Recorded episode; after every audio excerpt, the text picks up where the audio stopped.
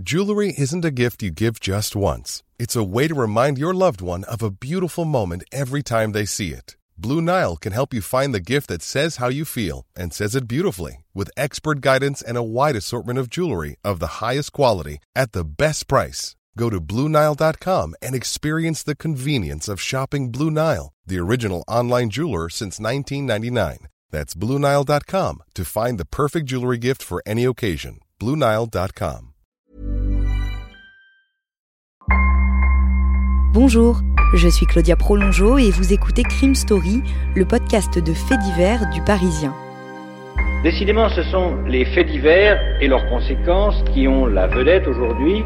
Des restes humains ont été retrouvés sur la propriété. Le préfet de la région Corse a été assassiné de plusieurs balles dans la tête ce Un couple et ses quatre enfants ont donc disparu. L'enquête s'oriente aujourd'hui vers un geste criminel. Chaque semaine, je vous raconte une grande affaire criminelle en m'appuyant sur l'expertise du chef du service police-justice du Parisien, Damien Delseny. Bonjour Damien. Bonjour Claudia. Aujourd'hui, le premier des deux épisodes de notre podcast consacré à l'affaire Christelle Maïri. Oui, ou comment une enquête qui s'est enlisée pendant plusieurs années, un mystère, s'est finalement élucidé, vous le verrez, grâce à un détail euh, assez inédit. Le jeudi 18 décembre 1986, Christelle Maïri quitte le collège Croix-Menet, au Creusot, une commune de Saône-et-Loire de 30 000 habitants, fleuron de la métallurgie française. C'est une jeune fille de 16 ans, avec des cheveux roux bouclés, coupés courts et des taches de rousseur. Christelle mène une adolescence tranquille. Elle est entourée d'amis, s'entend bien avec sa mère et a un petit ami, Michel, depuis environ un an.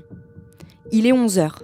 Elle quitte l'établissement parce qu'elle est dispensée du cours de sport que ses camarades de classe viennent de rejoindre. Elle a l'habitude de faire ce trajet à pied, entre le collège et chez elle. Un peu plus d'un kilomètre en une quinzaine de minutes environ. Christelle ouvre son parapluie et se met en route. Chez elle, Marie Pichon, sa mère, l'attend pour lui annoncer une mauvaise nouvelle.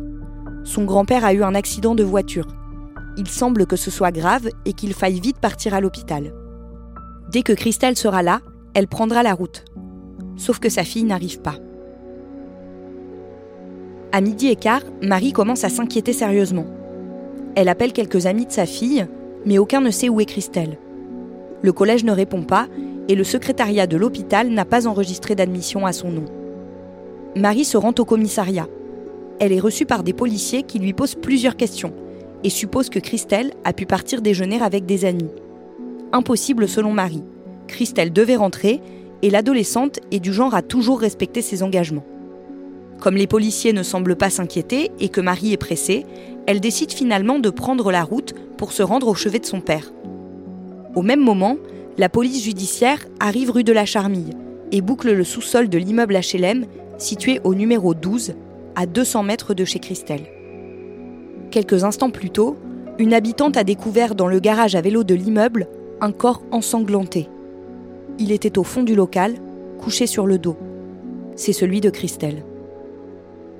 Le quartier de la Charmille au Creusot, toujours sous le choc après la découverte hier du corps d'une jeune fille de 16 ans sauvagement poignardée dans une cave d'immeuble et le meurtre a eu lieu en pleine journée. C'est dans la cave de cet immeuble de la rue des Capucines au Creusot que le corps de Christelle Maillery a été découvert à quelques centaines de mètres de son domicile où elle rentrait en fin de matinée hier. Christelle venait de traverser un petit square. Ses proches affirment qu'elle n'aurait jamais suivi un inconnu et qu'elle avait assez de caractère pour ne pas s'en laisser compter, même par quelqu'un qu'elle connaissait.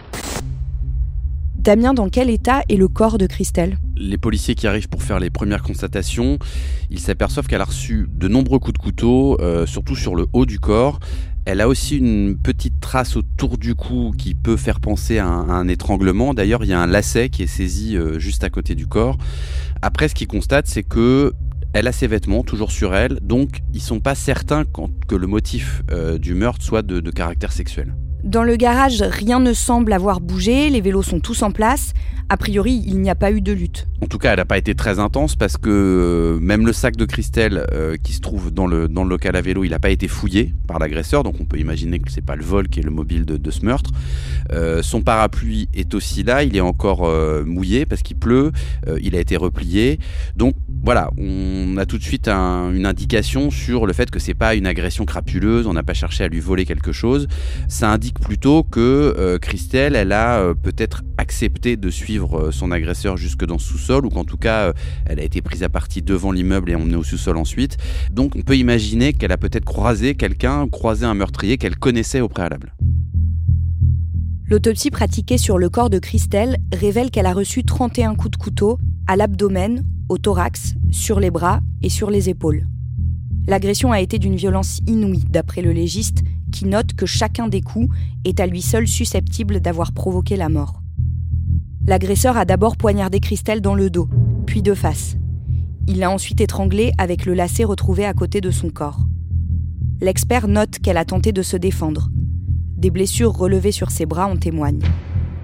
Le médecin va plus loin, en donnant des précisions sur l'arme qui, selon lui, a été utilisée pour commettre ce crime. Il pense que c'est un couteau pointu et tranchant, à cran d'arrêt, avec une lame d'environ 12 cm. Le mardi 23 décembre, cinq jours après sa mort, Christelle est inhumée dans le caveau familial du cimetière du village de Mèvres, à 20 km du Creusot, aux côtés de son grand-père qui n'a pas survécu à son accident de voiture. Pour la mère de Christelle, c'est le début d'un long cauchemar et d'une longue enquête pour savoir qui a assassiné sa fille. Les policiers ne trouvent pas l'arme du crime. Ils fouillent la cave du 12 rue de la Charmille et les alentours de l'immeuble. Rien. À l'extérieur, des dizaines de journalistes sont sur place pour raconter cet incompréhensible meurtre commis en pleine journée dans le sous-sol d'une grande résidence. Pour les enquêteurs, il ne fait pas de doute que le meurtrier est un habitant de la commune. L'hypothèse selon laquelle quelqu'un aurait parcouru des dizaines, voire des centaines de kilomètres pour venir tuer cette jeune fille ici, sans mobile apparent, est peu probable. Les policiers tentent de réunir le plus de témoignages possible. Une enquête de voisinage leur apprend que deux collégiennes ont vu Christelle, peu après 11 heures, alors qu'elle rentrait du collège et marchait sur l'avenue Foch, au niveau de l'hôpital. Elle était seule. 300 mètres plus loin, elle a pris sur la droite un chemin qui débouche rue de la Charmille, au niveau de l'école primaire du même nom. Là, une femme raconte également avoir croisé l'adolescente. Mais cette fois-ci, elle était accompagnée d'un homme. Est-ce qu'on sait qui peut être cet homme aperçu avec elle? Non, à ce stade, non, parce qu'il n'y a pas assez de précision. Alors, euh, comme d'habitude, dans ces cas-là, on va chercher un petit peu dans, l'entourage de, de, Christelle, puisqu'on se dit que elle a peut-être croisé un copain ou quelqu'un qu'elle connaissait au préalable. Euh, elle n'a pas d'ennemis en particulier, elle n'a pas une vie euh, voilà euh, compliquée. Elle a un petit ami qui s'appelle Michel qui va être interrogé, mais lui il est très vite sorti d'affaire entre guillemets parce que il est interne dans un lycée de Dijon, donc pas tout à fait près du Creusot, et il était tout simplement pas au Creusot, pas dans la ville ce jour-là, donc ça peut pas être lui qui est impliqué. Et est-ce que d'autres témoignages viennent éclairer les enquêteurs? Alors, il y a une habitante de ce quartier de la Charmille qui va dire aux enquêteurs que le jour du crime, elle a entendu un son étrange comme un gémissement et qu'elle elle, date à peu près aux alentours de, 11h30, donc qui peut correspondre à l'heure où Christelle s'est retrouvée euh, euh, dans ce sous-sol, ou en tout cas pas très loin. Un autre homme a été vu rue de la Charmille le jour même. Oui, les policiers vont s'intéresser à un autre adolescent qui s'appelle David, lui, parce que le jour du meurtre, il a été aperçu euh, en train de faire les 100 pas pendant environ une heure devant l'école primaire, à côté de l'immeuble où Christelle a été découverte morte. David, c'est un jeune du coin euh, qui qui a une petite réputation de, de, caïd. Euh, alors, il, reconnaît devant les enquêteurs quand il a entendu que bah, il s'intéresse à Christelle, qu'il a quelques vues sur elle, et en même temps, il a du mal à justifier pourquoi il était présent devant l'école ce jour-là. Euh, mais il se trouve que lui aussi euh, va avoir un alibi, un peu comme le petit copain Michel. Il avait un cours de dessin à l'heure du crime et les policiers font la vérification. Effectivement, il est bien présent à son cours de dessin, euh, donc il le relâche. Alors, ça ne veut pas dire qu'il pense qu'il est totalement innocent, mais en tout cas, à ce stade-là, euh, ils n'ont pas assez d'éléments pour aller plus loin. Deux semaines après le meurtre, Un facteur qui fait sa tournée dans le secteur de la rue de la Charmille revient de vacances et demande à voir les policiers. Il a des éléments à leur fournir. Interrogé au commissariat, le postier assure avoir croisé le jeudi 18 décembre, jour du meurtre de Christelle, peu après 11h30, quelqu'un au comportement suspect. À l'angle de la rue Maréchal Foch, alors qu'il était dans le petit chemin, il a été bousculé par un jeune homme qui venait en courant de la rue de la Charmille et qui a vite disparu. C'était selon lui un garçon d'une vingtaine d'années, habillé d'un jean et d'un blouson Lévis doublé en mouton. Il avait les cheveux clairs et longs sur la nuque. Un look de rocker à la Renault, dit-il. Les semaines passent et le meurtrier reste introuvable. Mi-février, un nouvel indice fait surface. L'espoir renaît pour la brigade criminelle chargée de l'affaire. Un couteau est découvert dans un buisson à une centaine de mètres de la rue de la Charmille. C'est un couteau à cran d'arrêt avec une lame de 12 cm. Les enquêteurs pensent immédiatement que c'est l'arme du crime. Ils le placent sous scellé. Le couteau a passé plusieurs semaines dans la neige et toutes les traces qu'il pouvait porter ont disparu. Le médecin légiste estime cependant que ce cran d'arrêt est compatible avec les blessures constatées lors de l'autopsie du corps de Christelle. La lame comporte de nombreuses irrégularités, comme si elle avait été aiguisée avec des pierres.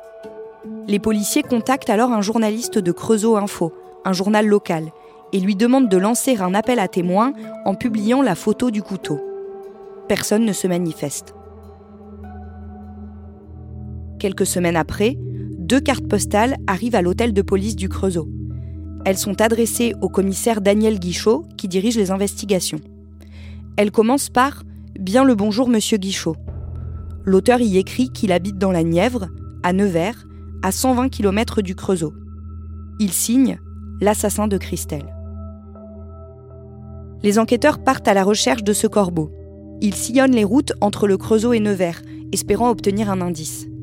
Ils font écrire à tous les suspects la phrase Je suis l'assassin de Christelle pour comparer leurs écritures et celles des cartes postales. Ils n'obtiennent rien. En juin 1987, les policiers doivent se rendre à l'évidence. L'enquête n'avance pas. Ils reviennent alors à leur idée de départ et entendent une nouvelle fois David, le jeune homme qui, le jour du meurtre, avait fait les 100 pas devant l'école primaire de la rue de la Charmille. Damien Delseny, ce jeune homme, il le place en garde à vue. Oui, il le place en garde à vue parce qu'effectivement, ils l'ont déjà entendu une première fois quelques mois auparavant. Il n'a pas une très bonne réputation. En plus, il a reconnu qu'effectivement, il des, il a des vues, euh, il avait des vues sur Christelle. Et les policiers, depuis le départ, ils pensent que c'est quelqu'un qu'elle connaît, un proche, euh, quelqu'un avec un mobile qui a pu la tuer. Alors la garde à vue, elle va être assez, euh, assez musclée. À l'époque, il y a des gardes à vue assez musclées. Ils vont pousser ce jeune David vraiment dans ses retranchements. bien sûr, ils diront plus tard qu'ils n'ont pas commis de brutalité sur lui, mais lui dira, en gros, on m'a menacé de me mettre une balle dans la tête si j'avouais pas. En tout cas, à la garde à vue, elle met suffisamment la pression sur David pour que, au bout de plusieurs heures d'audition, il finisse par dire Bah oui, c'est moi qui ai tué Christelle. Sauf qu'en fait, les policiers ne pensent pas du tout que c'est lui le coupable. Non, ils pensent pas. Alors, ils estiment que peut-être il sait ou qu'il a vu quelque chose, euh, mais bon, ils n'ont pas plus d'éléments que cette intuition-là, et euh, certes des aveux, mais qui n'ont pas l'air du tout de coller avec la réalité des constatations. Donc ils vont refermer définitivement la piste de ce jeune David. En février 1990, un non-lieu est prononcé. C'est une catastrophe pour les enquêteurs et surtout pour la mère de Christelle, Marie Pichon. Oui, parce qu'un non-lieu, qu'est-ce que ça veut dire? Un non-lieu, ça veut dire que la justice, elle referme le dossier, elle estime que elle a mené des investigations, ça ne lui permet pas de résoudre euh, cette affaire, donc elle clôture le dossier. Le dossier, euh, il, est, fermé sans euh, qu'on puisse mettre un nom sur, le, sur le coupable. alors ça ne veut pas dire qu'on arrête définitivement, mais ça veut dire qu'après, il va falloir que, pour que ce dossier soit de nouveau ouvert et qu'on puisse de nouveau essayer de trouver, il va falloir faire des actes, comme on dit, alors et éviter la prescription, parce que tout ça, évidemment, peut être visé par la prescription. À l'époque, c'est 10 ans, c'est-à-dire s'il se passe rien du tout pendant 10 ans, Là, après, c'est terminé. Donc, ce que font souvent les enquêteurs dans ces cas-là, c'est que pour éviter cette prescription de 10 ans, ben, ils font un certain nombre d'actes. Alors, un acte, ça peut être une simple audition, ça peut être une simple vérification, et ça permet à chaque fois de relancer le délai de 10 ans, de repartir à zéro. Donc, c'est ce qu'ils vont faire, même si le dossier, clairement, il est euh, totalement en jachère, totalement figé à ce moment-là. Trois années supplémentaires passent. Le meurtrier de Christelle court toujours. Marie Pichon se sent délaissée. Elle n'a plus aucune nouvelle des enquêteurs. elle se dit prête à faire n'importe quoi pour trouver l'assassin de sa fille. Au début des années 90, elle participe à l'émission de télé Témoin numéro 1. 8 millions de téléspectateurs sont devant le petit écran quand l'animateur Jacques Pradel raconte son histoire. Pas un ne fournit un renseignement intéressant. Pour Marie Pichon, c'était la dernière chance. La mère de famille se met à sombrer peu à peu. Dix ans après la mort de Christelle, en décembre 1996, elle est complètement désespérée. Quelques semaines plus tard, en janvier 1997, Marie Pichon apprend dans le journal la création d'une association de soutien aux familles de victimes. L'association Christelle, lancée par la mère d'une autre victime de meurtre qui portait le même prénom que sa fille. Christelle Blétry avait 20 ans. Elle a été tuée de 123 coups de couteau le samedi 28 décembre 1996 à quelques kilomètres du Creusot, dans la commune de Blanzy. Marie et Marie-Rose, la mère de Christelle Blétry, décident de continuer ensemble le combat pour retrouver les meurtriers de leur fille.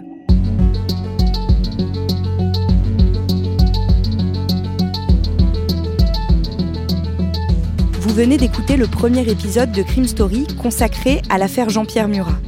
Suite et fin de ce podcast dans le deuxième épisode, déjà disponible sur le site leparisien.fr et sur toutes les plateformes d'écoute. Crime Story est le podcast fait divers du Parisien.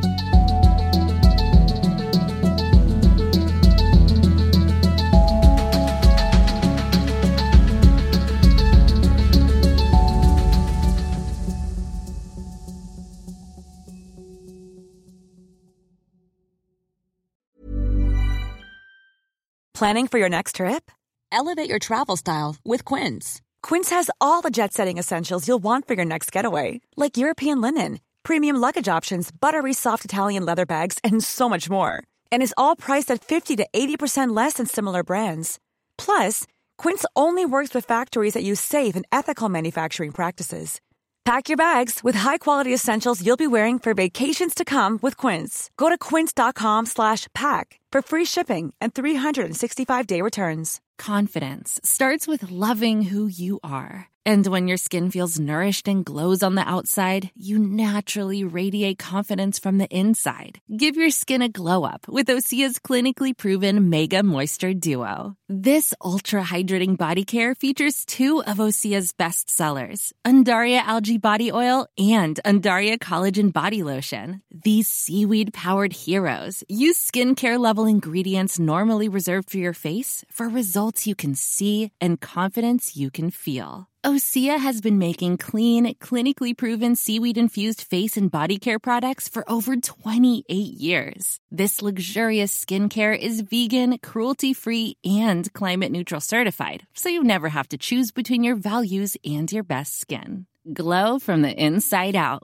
Get 10% off your first order with code GLOW at OseaMalibu.com. That's O S E A Malibu.com code GLOW.